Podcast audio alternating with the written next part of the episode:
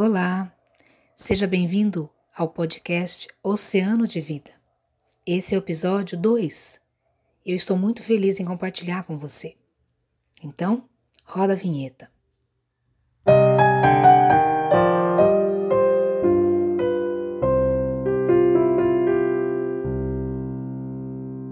Muito bem, esse podcast foi pensado em você que gosta de reflexões da Palavra de Deus. No episódio de hoje, quero compartilhar com você uma palavra que está em Atos, capítulo 17, versículo 21, com o tema Tem novidade na praça.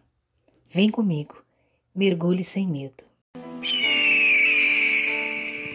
Graças paz, amados.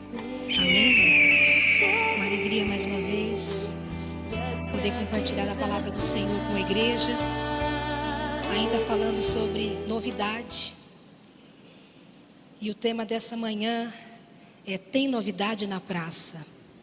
E eu quero que você abra comigo. Atos capítulo 17, nós vamos ler o versículo 21, que diz assim: Todos os atenienses e estrangeiros que ali viviam não cuidavam de outra coisa senão falar e ouvir as últimas novidades. Senhor nosso Deus, estamos mais uma vez diante da tua palavra e queremos nessa manhã, Senhor, aplicar o nosso coração naquilo que o Senhor tem a nos dizer. Que o teu Santo Espírito tenha liberdade no nosso meio e que possamos, ó Pai, ouvir e mudar de rota se necessário for. Em nome de Cristo Jesus é que nós oramos. Amém. Será que era só os atenienses que gostavam de novidades? Eu vejo que hoje, mais do que nunca, a nossa geração também gosta de novidades. Quem é que não gosta de uma comida diferente? Quem é que não gosta de conhecer uma cidade que nunca foi? Nós gostamos de novidades. Ultimamente, agora em São Paulo, nós temos visto aí as, as patinetes motorizadas, né? As pessoas andando, em Campinas também tem patinetes. Então nós temos tantas novidades que nos atraem a atenção. Temos aplicativos, podemos personalizar a nossa imagem, fazendo avatar com as nossas características. Temos variedades de cursos online hoje, como emagrecer, como ficar rico, como melhorar a nossa autoestima. São novidades que vão chamando a nossa atenção. E aí, quando pensando nas mulheres, quanta novidade tem para nós mulheres, né? Na estética. É unha de fibra, é unha de gel, é alongamento de cabelo. São tantas coisas que atraem a nossa atenção e que são novidades para nós. Mas aqui o apóstolo Paulo, ele chegou numa cidade chamada Atenas. E a novidade que ele trazia na praça era uma novidade espiritual.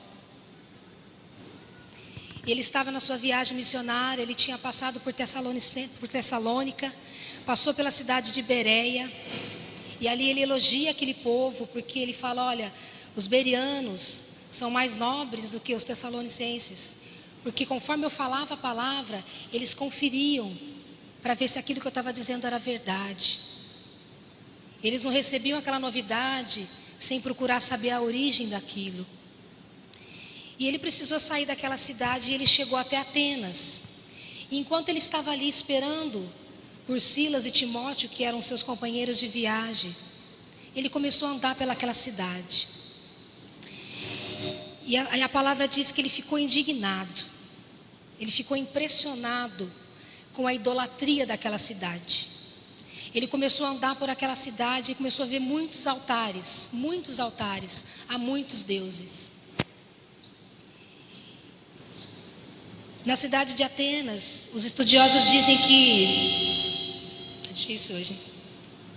Que existia mais de 30 mil altares. Tenta imaginar uma cidade com 30 mil altares a vários deuses diferentes. E no meio desses altares, o apóstolo Paulo encontra um altar ao Deus desconhecido. Quando o apóstolo Paulo vê então esse altar, aquilo chama a atenção dele. E ele era um homem de estratégia. Ele falou: é por aqui que eu vou começar. Então, no primeiro momento, ele começou a falar nas sinagogas. Ele começou a pregar o evangelho naquela cidade. Naquela cidade que era tão supersticiosa, com tantos deuses. O apóstolo Paulo começa a apresentar Jesus Cristo, começa a falar da ressurreição. E ele começa a fazer isso no primeiro momento na sinagoga. Mas depois ele vai para um local chamado Ágora, que era a praça da cidade. E ali ele começa a falar na praça também. Então, o grupo de pessoas começa a aumentar. Os curiosos, né, que queriam saber que novidade é essa na praça, tem um homem falando algo diferente ali. E as pessoas começaram a se juntar em volta dele. E aí ele começou a chamar a atenção de alguns filósofos. Falou, quem que é esse que está falando agora, né? Começaram a se aproximar e ver. E eles falam, quem que esse tagarela está falando? e se aproximam do apóstolo Paulo. E esses filósofos convidam então Paulo para ir a um local chamado Areópago, que era um local é onde eles se reuniam, era como se fosse um supremo tribunal da cidade. E nesse local também reunia-se 30 membros, que eram homens que, se, que discutiam sobre as leis e sobre a justiça, sobre as causas da cidade.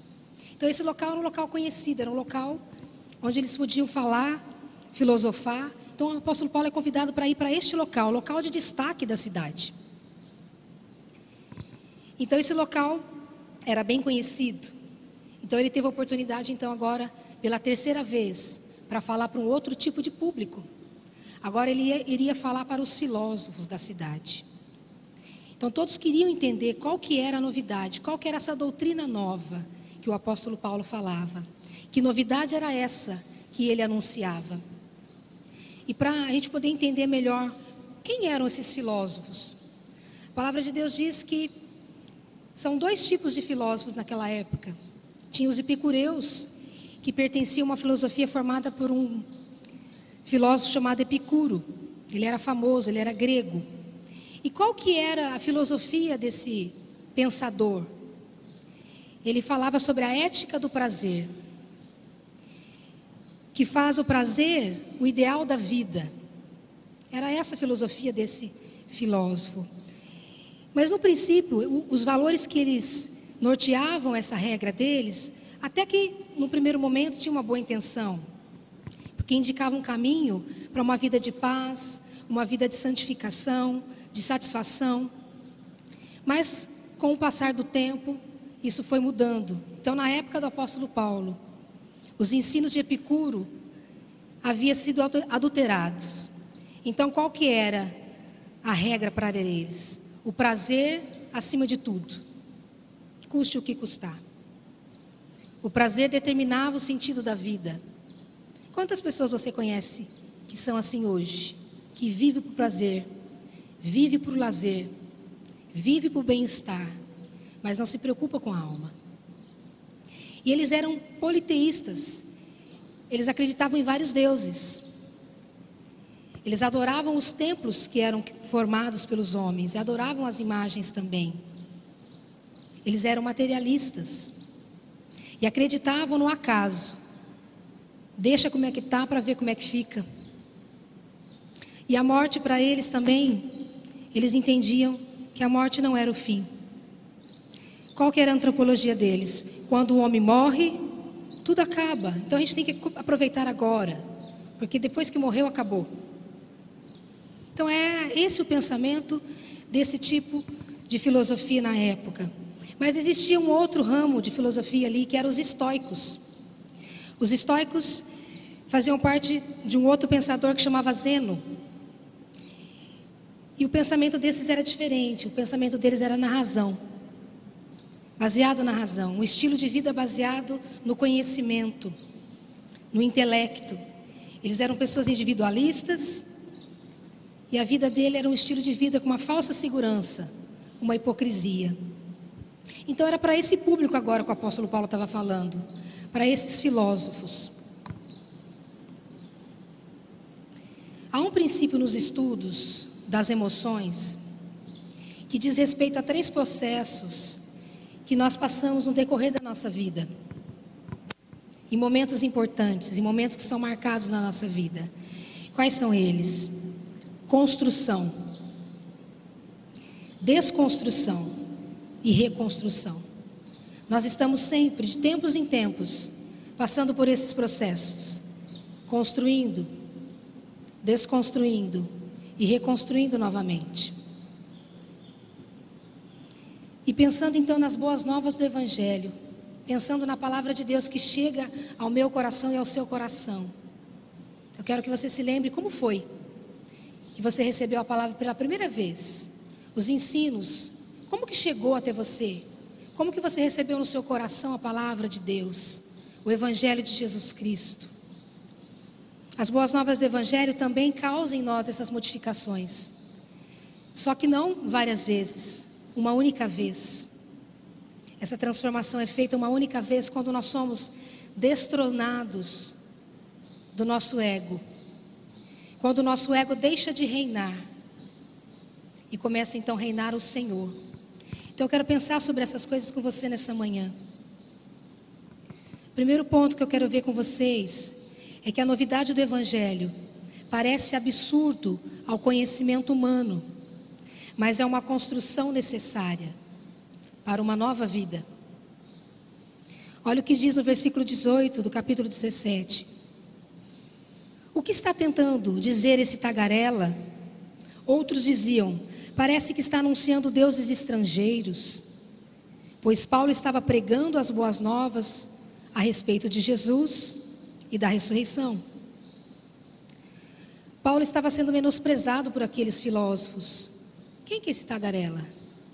O que, que ele acha que ele tem a dizer que nós já não sabemos? Então eles se aproximaram do apóstolo Paulo, achando que ele estava ali filosofando, repetindo palavras que ele aprendeu de conhecimento humano. Mas não. O apóstolo Paulo estava trazendo algo que era poder de Deus sobre a vida daqueles homens e daquelas mulheres. O apóstolo Paulo estava ali então construindo na mente dos atenienses valores novos, princípios novos do reino de Deus. Então ele começa a fazer o discurso dele, ele chama a atenção daqueles homens, ele diz assim no verso 22 e 23. Então Paulo levantou-se na reunião do Areópago e disse: Atenienses, vejo que em todos os aspectos vocês são muito religiosos, pois andando pela cidade, observei cuidadosamente os seus objetos de culto e encontrei até um altar com esta inscrição: Ao Deus desconhecido. Ora, o que vocês adoram, apesar de não conhecerem, eu lhes anuncio. O apóstolo Paulo então chamou a atenção deles. Ah, então é sobre esse Deus desconhecido que ele vai falar. Agora ele tinha atenção. Agora ele tinha a oportunidade de falar desse Deus que era desconhecido para aquele povo, mas era conhecido dele, era conhecido dos discípulos. Então ele podia implantar um novo conceito sobre Deus. E aí eu penso que nós temos a oportunidade de falar com as pessoas. E quando nós temos acesso ao que as pessoas pensam, nós vemos que muito daquilo que nós falamos sobre esses filósofos ainda está no coração das pessoas. Muitas pessoas vivem pelo prazer, outras vivem pela razão, pelo conhecimento, pelo intelecto. E muitas delas dizem que Deus é um só, mas na verdade, na prática, elas agem de maneira diferente. Por quê? Porque acreditam em karma, acreditam em vidas passadas, acreditam em reencarnação, são supersticiosas, levam seus filhos para serem benzidos, fazem simpatias, têm medo da morte, tem medo de pensar ou falar sobre o juízo final. Acreditam em crenças e filosofias que se opõem entre si. Uma verdadeira confusão mental. Se Deus é um só, por que, que eu faço tantas coisas diferentes e coisas que vão contra a palavra de Deus? Então, essa mistura de crença é conflitante e coloca as pessoas que nós conhecemos exatamente do mesmo jeito que aquelas pessoas estavam em Atenas. Precisam conhecer o Deus desconhecido. Precisam conhecer o Deus que nós servimos. Então eu não sei como que chegou para você o evangelho. Eu não sei se soou estranho as palavras do evangelho para você no primeiro momento. Eu me lembro como foi comigo. Cada um tem a sua experiência. Cada um tem uma criação. Cada um traz consigo alguns conceitos. Mas quando nós nos deparamos com o evangelho, nós precisamos permitir uma nova construção, novos valores. Precisamos substituir as crenças antigas para que os valores do reino de Deus possam entrar nas nossas vidas. Precisamos conhecer, elas precisam conhecer esse Deus que é amor. E a expressão do amor de Deus foi em Jesus Cristo. Foi revelado em seu filho. Nele através dele nós temos o direito e o acesso a Deus. Não existe mais distanciamento, não existe mais separação, porque Jesus é essa ponte que nos liga novamente a Deus. Ele disse nos evangelhos: Eu sou o caminho, eu sou a verdade, eu sou a vida. Ninguém vem ao Pai a não ser por mim. Essa construção precisa ser feita no coração daquele que recebe a palavra de Deus. Precisamos ter esse entendimento. Para que essa construção aconteça, precisamos ser destronados. Precisamos dar lugar aqui no nosso coração para o Senhor, para que Ele venha reinar nas nossas vidas, para que Ele venha nos governar. Precisamos abrir mão daquilo que temos até um certo orgulho de ter, o nosso conhecimento, a nossa tradição familiar. Eu preciso abrir mão disso para receber o novo de Deus. E a palavra de Deus diz lá em Gálatas, que o apóstolo Paulo ele diz, olha, esse processo de construção é um processo doloroso. Ele compara isso a um parto. E ele diz assim: "Meus filhos, novamente estou sofrendo dores de parto por sua causa, até que Cristo seja formado em vocês. Até que Cristo seja formado na minha vida e na sua vida. Até que essa construção seja real na minha vida e na sua vida. Mas a palavra de Deus continua nos falando. Jesus, quando ele se apresenta para nós, ele traz um evangelho doce, ele nos traz salvação. E a palavra de Deus diz que é pela graça. É pela graça que somos salvos. E então somos surpreendidos pelo amor de Deus. O Deus que revelou, revelado na pessoa de Jesus, que diz assim: que é pela graça que nós somos salvos não é pelo aquilo que nós fazemos. Porque pela graça sois salvos, pelo meio da fé. E isso não vem de vós, é dom de Deus. Somos salvos pela graça. Então, para que eu possa receber o novo de Deus, o antigo precisa sair. Aquilo que é antigo em mim, aquilo que foi construído em mim, precisa sair. Para que nós possamos então entrar na segunda parte, que é a desconstrução. O segundo ponto é a desconstrução. E diz assim: a novidade do Evangelho, ela desconstrói aquilo que pensamos que sabemos e que aprendemos de maneira errada. Muitas vezes recebemos por tradição muitas coisas, muitos ensinos, e precisamos permitir então essa desconstrução. Ele continua dizendo lá no versículo 19: Então levaram a uma reunião no Areópago, onde lhe perguntaram: Podemos saber que novo ensino é esse que você está anunciando? Você está nos apresentando algumas coisas, umas ideias estranhas, e queremos saber o que elas significam. O interessante é que nas entrelinhas, no discurso que o apóstolo Paulo continua, ele vai quebrando todos os argumentos, ele vai então desconstruindo todos os argumentos da filosofia daqueles homens, da teologia deles, do estilo de vida que eles tinham, da filosofia, da antropologia, tanto dos epicureus quanto dos estoicos. E eu quero te convidar a ler comigo, então, a partir do verso 24, qual foi esse discurso? O que o apóstolo Paulo falou para aqueles homens? E ele começa assim: O Deus que fez o mundo e tudo o que nele há é o Senhor do céu e da terra e não habita em santuários feitos por mãos humanas. Ele não é servido por mãos de homens, como se necessitasse de algo, porque Ele mesmo dá a todos a vida, o fôlego e as demais coisas. De um só fez Ele todos os povos, para que povoassem toda a terra, tendo determinado os tempos anteriormente estabelecidos e os lugares exatos em que deveriam habitar. Deus fez isso para que os homens buscassem, talvez tateando, pudessem encontrá-lo, embora não esteja longe de cada um de nós, pois nele vivemos, nele nos movemos e existimos. Como disseram alguns dos poetas de vocês, também somos descendência dele. Assim, visto, se somos descendência de Deus, não podemos pensar que a divindade é semelhante à escultura de ouro, de prata ou pedra, feita pela arte e imaginação do homem. No passado, Deus levou em conta essa ignorância, mas agora ordena que todos, em todo lugar, se arrependam. Pois estabeleceu um dia em que há de julgar o mundo com justiça, por meio do homem que designou, e deu provas disso a todos, ressuscitando dentre os mortos. Aqui o apóstolo Paulo começa a desconstruir todo o argumento da filosofia daqueles homens.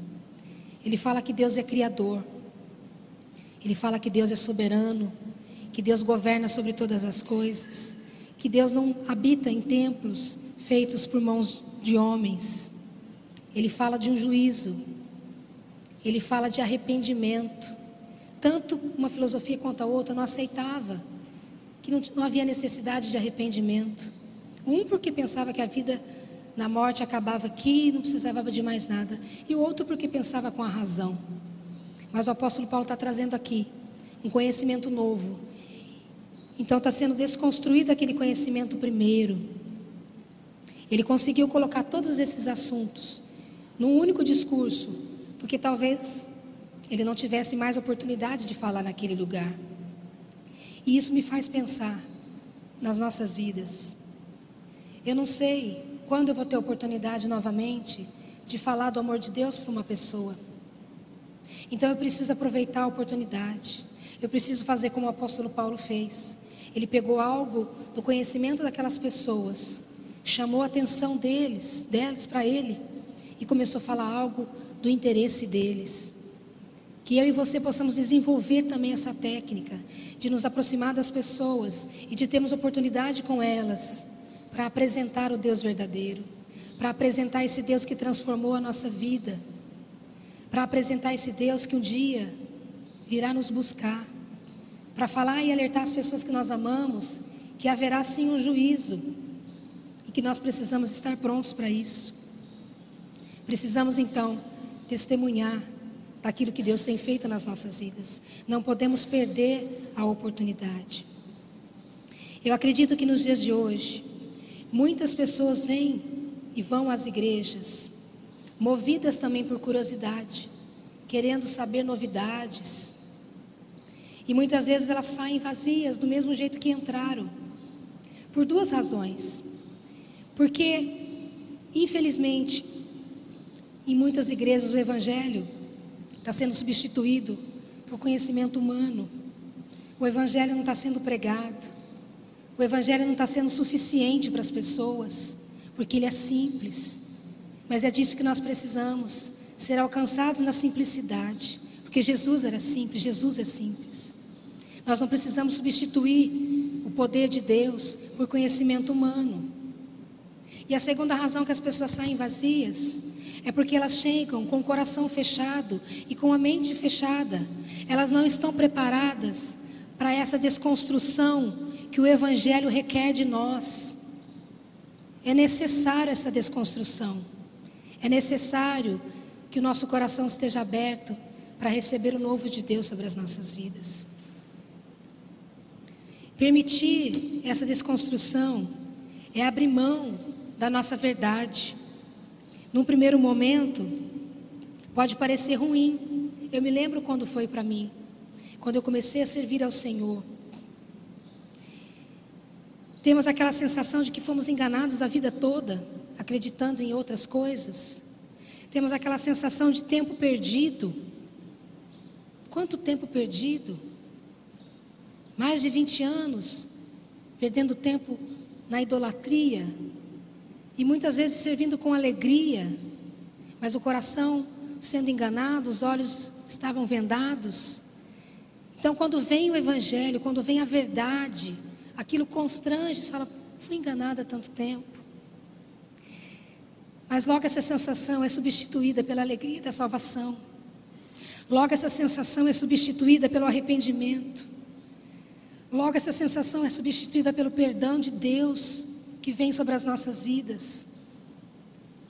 Logo essa sensação é substituída pelas verdades eternas que nos arremete para a eternidade também, porque é para lá que nós vamos. Logo essa sensação de engano é substituída pelo amor que recebemos ali na cruz do Calvário. E recebemos uma identidade nova em Deus. Somos filhos agora do Senhor. Então é substituído. O Senhor nos, nos abençoa ricamente. E a palavra de Deus diz lá em 2 Coríntios 5,17: Assim que se alguém está em Cristo, é nova criatura, as coisas velhas passaram, eis que tudo se fez novo. Recebemos diante de nós oportunidade nova de viver uma nova vida. E o apóstolo Paulo fala a respeito da desconstrução que temos que fazer. E ele diz assim: as armas com as quais lutamos não são humanas, pelo contrário, são poderosas em Deus para destruir fortalezas. Destruímos argumentos e toda pretensão que se levanta contra o conhecimento de Deus. E levamos cativos todo pensamento para torná-lo obediente a Cristo. São fortalezas mentais, são resistências que as pessoas trazem, argumentos que as pessoas trazem para não servir a Deus. Mas quando nós permitimos que essa desconstrução seja feita na minha e na sua vida, essas fortalezas caem e o poder de Deus opera através de nós nas nossas vidas. Então, deixar se desconstruir é pré-requisito para receber a novidade de vida e sermos totalmente transformados. E conhecereis a verdade, e a verdade vos libertará. Nós somos livres quando conhecemos a verdade em Cristo. Então, a partir desse momento que eu permito essa desconstrução na minha vida, nós entramos naquele marco zero que o pastor Rubinho falou na semana passada. É aquele antes e depois de Cristo. É o marco zero nas nossas vidas. É onde nós temos oportunidade de escrever uma nova história. É onde nós temos oportunidade de começar a pregar os conceitos certos nas nossas vidas. Agora, sabendo quem eu sou em Deus. Agora, estando conectada novamente com Cristo. Agora, sem limitação. Eu posso entrar na presença de Deus. Porque Jesus nos reconciliou com Deus. A palavra de Deus diz que o Senhor, através do seu sangue, ele nos conecta novamente com Deus. Nós temos permissão para entrar na presença de Deus, como diz lá em Hebreus, pelo novo e vivo caminho que foi aberto para nós na cruz do Calvário. E aí é onde nós entramos então no terceiro ponto, que é a reconstrução. Então tem a construção, a desconstrução, mas nós temos a reconstrução e que diz assim: a novidade do Evangelho vem para reconstruir a nossa imagem e semelhança de Deus, que foi perdida. Ele continua dizendo no versículo 27: Deus fez isso para que os homens, se o buscassem, talvez, tateando, pudessem encontrá-lo, embora não esteja longe de cada um de nós. A palavra de Deus diz que quando nós buscamos a Deus de todo o nosso coração, Ele se permite ser encontrado. Buscar-me-eis, me achareis, quando me buscardes de todo o coração. Para que a gente venha buscar Deus de todo o coração, eu preciso então permitir que Ele venha reinar em mim. Não mais os meus valores, mas agora os valores de Deus. Deus, na sua criação, Ele nos mostra a sua grandeza infinita. E o apóstolo Paulo diz lá em Romanos que nós somos indesculpáveis diante de Deus. só pela criação que ele já deixou, que fala por si só. E lá em Romanos capítulo 1, a partir do 19, diz assim: Pois o que de Deus se pode conhecer é manifesto entre eles, porque Deus lhe manifestou. Pois desde a criação do mundo, os atributos invisíveis de Deus, o seu eterno poder, a sua natureza divina, têm sido visto claramente, sendo compreendido por meio das coisas criadas, de forma que tais homens são indesculpáveis, porque tendo conhecido a Deus, não glorificaram como Deus, nem lhe renderam graças, mas os seus pensamentos tornaram-se fúteis e os seus corações insensatos se obscureceram. O pecado então nos desfigurou e nos separou de Deus, mas a própria natureza mostra quem é esse Deus, que Ele é esse Deus criador, que Ele é esse Deus soberano e supremo. Mas Cristo nos dá esse acesso novamente, ilimitado, pois Ele nos reconciliou novamente com Deus. Através dele nós temos acesso. E Pedro vai dizer sobre isso, sobre essa semente nova que é gerada em nós em Cristo. E ele diz assim, 1 Pedro, capítulo 1, verso 3: Bendito seja o Deus e Pai do nosso Senhor Jesus Cristo, que segundo a sua grande misericórdia, nos gerou de novo para uma viva esperança, pela ressurreição de Jesus, de Jesus Cristo dentre os mortos. E ele continua dizendo no 23: sendo de novo gerados, não de semente corruptível, mas de incorruptível, pela palavra de Deus, viva, que permanece para sempre. Nessa reconstrução, então, nós somos gerados novamente, como uma semente incorruptível. Quando nós recebemos o Senhor Jesus, nós recebemos o selo do Espírito Santo sobre as nossas vidas. E temos então o Espírito Santo de Deus habitando em nós. Temos então essa semente incorruptível em nós. Então podemos dizer que a partir de agora sim, nós temos uma vida nova, podemos viver em novidade de vida. A palavra de Deus então começa a nos limpar. A palavra de Deus começa a nos ensinar a como viver. Por isso que o novo convertido precisa ler a Bíblia. O novo convertido precisa aprender a orar. E quando começamos a ler, começamos a orar, começamos a participar dos cultos, nós começamos a ser limpos, começamos a obedecer a Deus, porque agora eu entendo o que, eu preciso fazer e o que, que eu preciso abandonar. A palavra de Deus começa a fazer sentido para mim e para você. E nós começamos a mudar as nossas prioridades.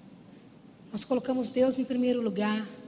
Nós colocamos as coisas do reino em primeiro lugar. E aí nós vamos colocando as prioridades. Mas sempre o Senhor vai vir em primeiro lugar. O nosso melhor tempo com Ele. O nosso melhor horário do dia com Ele. Sempre o Senhor em primeiro lugar nas nossas vidas. E quando acontece isso com o homem com a mulher, quando encontra com o Senhor, quando vem essa reconstrução sobre a vida do crente, Ele coloca dentro de nós um propósito. Ele coloca para mim e para você um ministério a ser desenvolvido.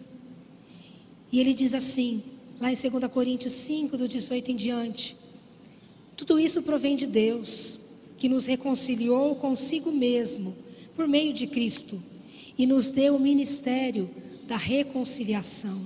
Ou seja, que Deus em Cristo estava reconciliando consigo o mundo, não lançando em conta os pecados dos homens e nos confiou a nós.